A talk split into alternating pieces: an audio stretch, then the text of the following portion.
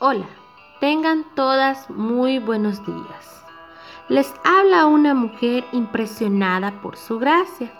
Y este es nuestro podcast del Ministerio Impresionadas por su gracia.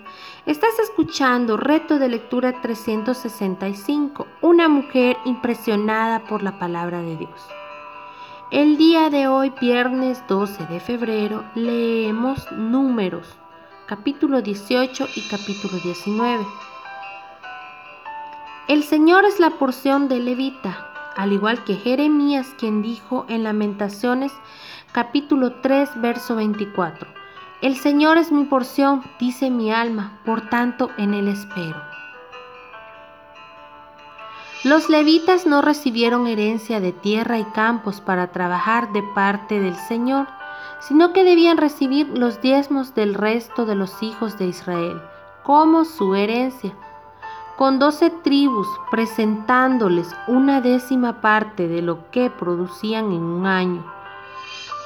Si asumimos que las tribus son del mismo tamaño, por supuesto en realidad no lo eran, pero solo como una suposición. Cada levita individual terminaría con el 120% del producto del israelita promedio. Dios estaba asegurando de que sus ministros estuviesen bien atendidos.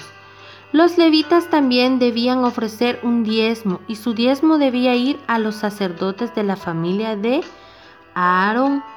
El resto del diezmo era suyo, siendo esto el equivalente de lo que habrían obtenido de la trilla, piso o el lagar o si el Señor les hubiera dado tierras como lo hizo con el resto de los israelitas. Así los levitas fueron atendidos físicamente para que pudieran concentrarse en aprender del Señor y sus formas y enseñar estas cosas a los israelitas.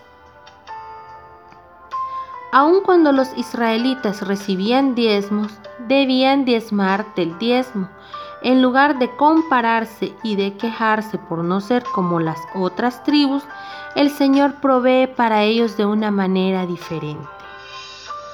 ¿Prefieres que tu porción sea terrenal o es el Señor tu porción, mi amada?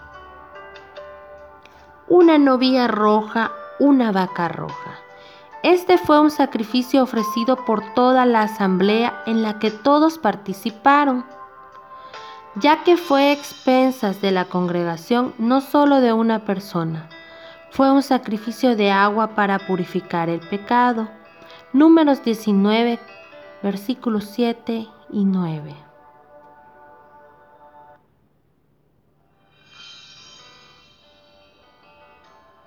Fue un tipo diferente de sacrificio, no tuvo lugar en el altar, sino fuera del campamento. La novia roja fue asesinada antes de que se cometiera la inmundicia. Cada parte de la novia se quemó hasta las cenizas, no quedaba nada de ella. Las cenizas se guardaron en un lugar determinado para que las personas las usaran cuando se volvían impuras por cualquier razón para purificarse. No había otro método para que un hombre se purificara. ¿Te recuerda esta descripción a algo o a alguien? Cristo y su sacrificio en la cruz fue llevado fuera de la ciudad para ser crucificado, sin mancha de pecado, pero tomó todo nuestro pecado.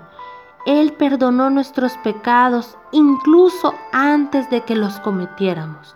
La novia roja era un tipo de Cristo, pero no se compara completamente con la realidad. Las cenizas no pueden purificar la conciencia como si lo hace el perdón de Cristo.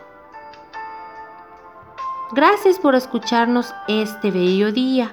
Nuestra oración es que Cristo viva en tu corazón por la fe y que el amor sea la raíz y el fundamento de tu vida y que así puedas comprender cuán largo, alto y profundo es el amor de Cristo.